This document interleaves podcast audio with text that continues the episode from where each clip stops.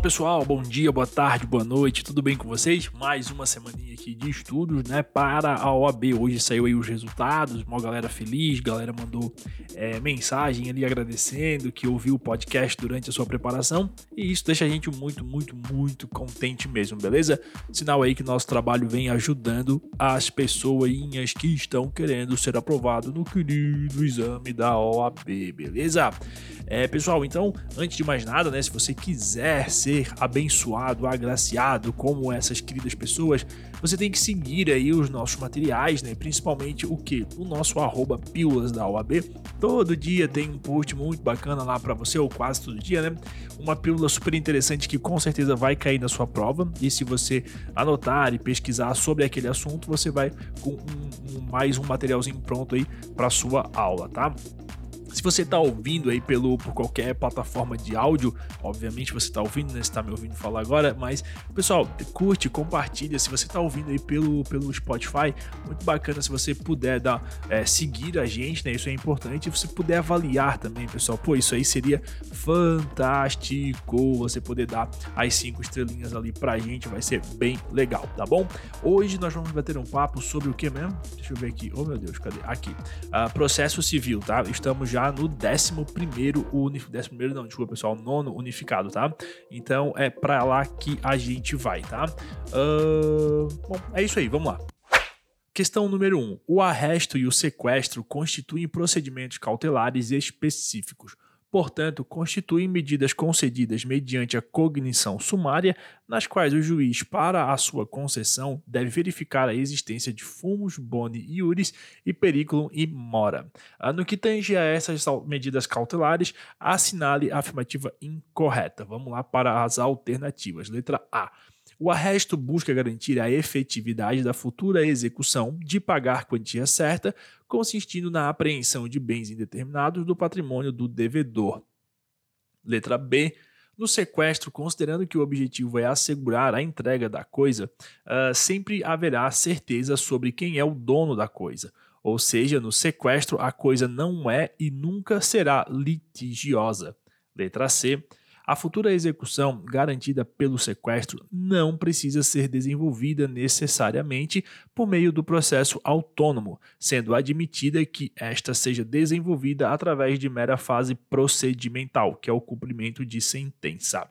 E a letra D o sequestro tem por objetivo assegurar a eficácia de futura execução para a entrega de coisa, assistindo na busca e apreensão de determinado bem de patrimônio do requerido, tá? Pessoal, o seguinte aqui, ó, a tutela de urgência de natureza cautelar, ela pode ser efetivada mediante o quê? Arresto, sequestro, arrolamento de bens, registro de protesto contra a alienação de bem e qualquer outra medida idônea para a asseguração do direito, tá? Então o rol aí não é taxativo, beleza? O arresto ele tem por objetivo de apreender bens do devedor com a finalidade de garantir uma futura execução por quantia é a apreensão judicial dos bens do devedor que podem ser posteriormente reivindicados para o pagamento de uma dívida comprovada, beleza? Já o sequestro, né, diferente aí do arresto, cuja finalidade é apreender quaisquer bens do devedor, o sequestro ele tem a finalidade de apreender o bem do devedor do qual pende o litígio. Boa? Enquanto o arresto, né, no arresto, né, duas pessoas brigam por grana, por cash, uma delas ameaça por fim ao seu patrimônio para não garantir essa quantia, tá? Aí o juiz arresta os seus bens para que fiquem presos e garantam o pagamento dessa quantia. E no sequestro, duas pessoas brigam por um determinado bem e o juiz manda apreender esse bem que é o objeto do litígio. Boa? Então, por isso que a resposta correta é a letra B, tá? No sequestro, considerando que o objetivo é assegurar a entrega de coisa, sempre haverá certeza sobre quem é o dono da coisa. Ou seja, no sequestro, a coisa nunca é e nunca será litigiosa, tá bom? É isso aí, a questão número 1. Um. Questão número 2 agora. A respeito do fenômeno processual do litis-consórcio, que consiste na pluralidade de sujeitos ocupando um ou ambos os polos da relação jurídica para litigar em conjunto, no mesmo processo, assinale a alternativa correta. Vamos lá. Letra A. não constitui fundamento para a formação de litisconsórcio a ocorrência de da ocorrência de afinidade de questões por um ponto em comum de fato ou de direito. Pessoal, só quero voltar aqui um, pouquinho, tá? Na, na, número 1, um, é, na número 1, um, pessoal, a correta é a letra B, mas lembra que a questão pede a incorreta, tá? As outras todas estão corretas, beleza? Só fazer esse, esse vai e volta aí. Vamos na 2 aqui de novo, ó. Letra A, é litisconsórcio a gente está falando, tá? Letra A, não constitui fundamento para formação de litisconsórcio a ocorrência de afinidade de questões por um ponto em comum de fato ou de direito. Aqui está errada, beleza? Para que exista o fenômeno do litisconsórcio, é necessário que vários autores ou réus tenham pelo menos afinidades por um ponto em comum, estejam em situação semelhante, belezinha? Então essa afirmativa ela está incorreta, tá? Uh, porque, é, porque constitui né, o fundamento para a formação do litisconsórcio, beleza? O, a ocorrência de afinidade de questões. Letra B. O juiz poderá li limitar o litisconsórcio necessário quanto ao número de litigantes quando este comprometer a rápida solução do litígio ou dificultar a defesa. Aqui está errado, tá? Para que haja o desmembramento, o litisconsórcio ele tem que ser facultativo tá? E não necessário, tá bom? No litisconsórcio necessário é exigido a presença de todos os litisconsortes para que o processo possa ter aí o regular segmento, o que torna impossível dividir o processo, o litisconsórcio, tá? Letra C. Na sistemática dos juizados especiais cíveis, não será admitida a formação de litisconsórcio como forma de prestigiar uma prestação jurisdicional mais célere e simplificada. Também está errada, tá? É admitido sim a formação de litisconsórcio nos juizados especiais cíveis, tá? O litisconsórcio poderá ser ativo ou passivo, mas exige que todos tenham a possibilidade de figurar como partes perante o juizado especial. A letra D diz assim, ó, quando o litisconsor, os litisconsortes tiverem diferentes procuradores, ser-lhe-ão contados em dobro os prazos para contestar, para recorrer e, de modo geral, para falar nos autos. Aqui está correta, tá? Nestes casos, terão os prazos processuais contados em dobro, desde que os procuradores não sejam integrantes do mesmo escritório e que o processo não seja eletrônico, tá? Nesses casos aí será prazo simples, belezinha? Essa aí foi a nossa questão número 2. Pessoal, só um toque rápido aqui que eu não falei lá no começo. Só nessa questão aqui a gente falou de juizados especiais, falou de alguns artigos aí espalhados pelo CPC, tá? Então, assim, a gente disponibiliza para vocês aqui no, no link abaixo na descrição do, do, do, do episódio o, a fundamentação desse episódio, tá? Para você ter acesso a essa fundamentação, basta você é, acessar lá o Apoia-se é, e com um apoio por mês você tem acesso a todas as fundamentações, tá bom? Então, assim, tem que dar valor para a fundamentação da, das questões, tanto para a primeira quanto da segunda fase. E aqui, galera, o mais importante de tudo é que tu já vai marcando o teu código para a segunda fase também, se você for prestar a segunda fase nestes, nestes é, assuntos, né? Só que em um mês de apoio você vai ter acesso a mais de um episódio, provavelmente, daquele, daquele assunto. Uh, e o que mais que eu posso falar para vocês? Cara, e aí tu vai memorizando para tua prova de primeira fase, né? É importante você ter isso na cabeça, pelo menos uma noção do que que fala aquele artigo e tudo mais. E a gente tira isso tudo direto da provinha, tá? Então fique esperto nisso aí, beleza? Essa a gente falou agora sobre a questão número 2. Na questão número 3, temos o seguinte: olha só. No processo de execução, cabe ao credor instruir a petição inicial com o título extrajudicial, como o demonstrativo do crédito atualizado, comprovando tratar-se de crédito líquido e a prova de que se operou a condição ou termo, tornando-o exigível. Sobre a temática, assinale a afirmativa correta. Letra A. Na execução por quantia certa, como devedor solvente, cabe ao executado indicar os bens a serem penhorados. Aqui está errada, tá? A penhora ela recairá sobre os bens indicados pelo exequente, salvo se outros forem indicados pelo executado e aceitos pelo juiz, mediante demonstração de que a constrição proposta lhe será menos onerosa e não trará prejuízo ao exequente. Boa? Letra B. A expropriação segue necessariamente a seguinte ordem legal: dois pontos. Alienação em asta pública, depois alienação por iniciativa particular e, por fim, adjudicação em favor do exequente, tá? Aqui tá errada, beleza? A expropriação, ela consiste nisso aqui, ó, adjudicação, depois alienação e apropriação de frutos e rendimentos de empresa ou de estabelecimentos de outros bens, tá bom?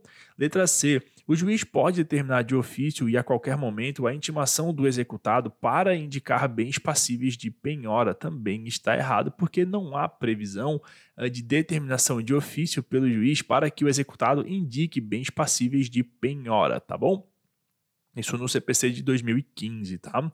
Por que, que eu estou fazendo esse destaque? Porque a prova ainda pegou o antigo, tá? Só para deixar claro aí para vocês. E a letra D, por fim, diz que se admite no processo de execução a citação por correio, por oficial de justiça e por edital, tá bom? Aqui está correta, porque a citação ela será feita pelo correio para qualquer comarca do país e também incumbe ao exequente requerer a, a citação por edital, uma vez frustradas a pessoal e a, frustradas a citação a pessoal e também a com hora certa, tá bom? Essa foi a nossa questãozinha aí número 3. Questão número 4 agora. Diz assim, ó: Maria e Pedro, demandados em ação em trâmite sob o rito, o rito sumário, são intimados por seus respectivos procuradores da sentença de procedência do pedido. No 23º dia seguinte à intimação, Maria ingressa com recurso de apelação. Considerando os critérios quanto à tempestividade e efeitos, é correto afirmar que o recurso será: letra A inadmitido por restar extemporâneos e a decisão competirá ao juízo a de quem.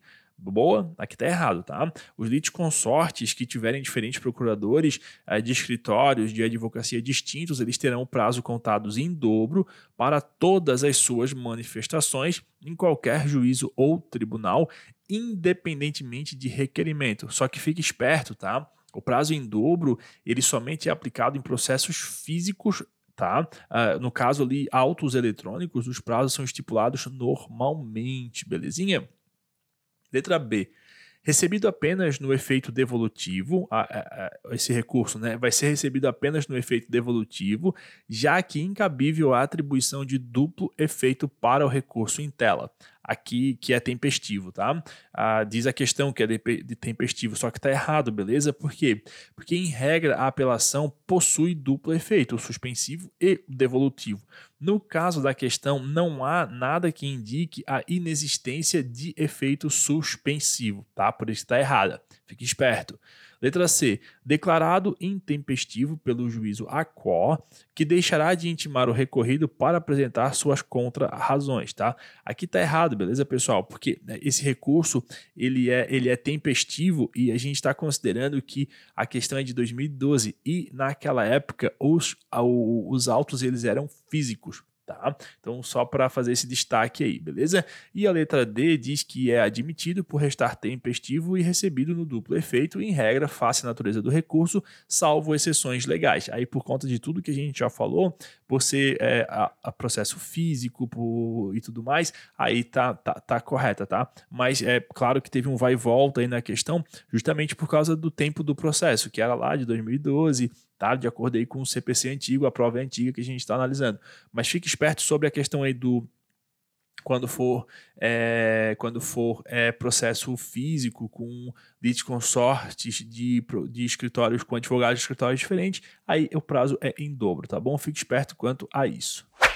Questão número 5 fala assim: ó, toda pessoa que se acha no exercício dos seus direitos tem capacidade para estar em juízo. Estabelece o Código de Processo Civil e os incapazes serão assistidos ou representados por seus pais, tutores ou curadores. Letra A, a da letra A não, perdão, tem mais um enunciado aqui, ó. A respeito do tema estão corretas as afirmativas a seguir, à exceção de uma, tá? Então isso quer dizer que a questão pede a, a, a, alternativa incorreta, tá bom? Vamos lá. Letra A. O curador especial nomeado em caso de executado citado com hora certa, revel, tem legitimidade para opor embargos à execução. Aqui está correta, porque o curador especial responsável pela defesa do réu revel, citado de forma ficta, né, que seja hora certa e edital, pode realizar todas as formas de defesa previstas no sistema. Letra B ao curador especial não se aplica o ônus da impugnação especificada dos fatos articulados pelo autor. Aqui também está correta, tá, pessoal? Porque incumbe também ao réu manifestar-se precisamente sobre as alegações de fato constantes da petição inicial, presumindo-se verdadeiras as não impugnadas, salvo se é, não for admissível né, a seu respeito a confissão, uh, a petição inicial ela não tiver acompanhada de instrumento que a lei considerar da substância do, do ato e também salvo uh, se estiverem em contradição com a defesa considerada em todo o seu conjunto, tá? E o ônus da impugnação especificada dos fatos não se aplica ao defensor público, ao advogado dativo e ao curador especial. Fique esperto nisso, tá? Letra C. Uh, o juiz dará curador especial ao revel citado por edital, mas não aquele citado com hora certa. Aqui está errada, mas é a, a, resposta da questão, é o gabarito, tá? Porque diz que a resposta nos traz que o juiz nomeará curador especial ao incapaz se não tiver representante legal ou se os interesses deste colidirem com o daquele enquanto durar a incapacidade, e também ao réu preso revel, tá? Bem como ao réu citado por edital ou com hora certa enquanto não for constituído o advogado, tá bom? E a letra D, por fim, diz que o juiz dará curador especial ao incapaz, ainda que tenha representante legal, quando houver colisão de interesses entre este, que é o representante legal, e o representado. Aí está certa, tá? Como a gente acabou de falar aqui na, na, na justificativa da C. Boa? Questão número 6. Critérios relativos de fixação de competência podem ser alterados pela ocorrência de alguns fenômenos processuais. Uma das situações que pode levar à modificação da competência quando fixada com base em critérios relativos é a ocorrência da chamada continência. Assinale a alternativa que descreve corretamente a continência. Vamos lá. Letra A. Continência é fenômeno que ocorre entre duas ou mais ações quando lhes for comum o objeto ou a causa de pedir. Aqui está errada, tá bom? Nesse caso é o fenômeno de conexão, não de continência, tá? Letra B. Fenômeno a continência é o fenômeno que ocorre entre duas ou mais ações quando a identidade quanto às partes e as causas de pedir, mas o objeto de uma, por ser mais amplo, abrange o das outras. Aqui sim está correto, tá? Porque se dá continência entre duas ou mais ações quando houver identidade quanto às partes e a causa de pedir, mas o pedido de uma, por ser mais amplo, abrange ao das demais. Letra C o fenômeno que ocorre entre duas ou mais ações quando há entre elas identidade de partes, de causa de pedir e de pedido, e todas tramitam em diferentes juízos simultaneamente. Beleza? Aqui tá errado, tá, pessoal? Porque estamos falando do litígio da. Do litígio, nada a ver. Do fenômeno da litispendência, tá? E a letra D, por fim, nos diz o seguinte, ó. O fenômeno que ocorre entre duas ou mais ações quando possuem pedidos que, somados, não ultrapassam o valor de 60 salários mínimos. Aqui está errado, tá? Porque aqui é a modificação da competência em razão do valor da causa, tá bom? Então era isso, pessoal. Muito obrigado aí pela tua audiência. Fica aí só o recadinho especial aí para você dar aquela força pro nosso programa e você é, avaliar aqui se você estiver ouvindo no Spotify, tá? Pessoal, não ignora, é muito importante aí você ter acesso à fundamentação do episódio para fortalecer os teus estudos, tá? O método de estudo que a gente utilizou para a nossa prova foi exatamente isso, pessoal, bater bastante questão e ver onde a FGV mais se apoia, tá? Isso não varia muito. Então daqui a pouco você você vai ter aí um baita de um glossário para poder ter acesso a todas as fundamentações, tá? Se tu quiser dar um reforço em civil, penal, trabalho, tem uns cursos também que tá aqui na descrição do episódio, belezinha? No mais, galera, um grande abraço e até mais. Tchau, tchau.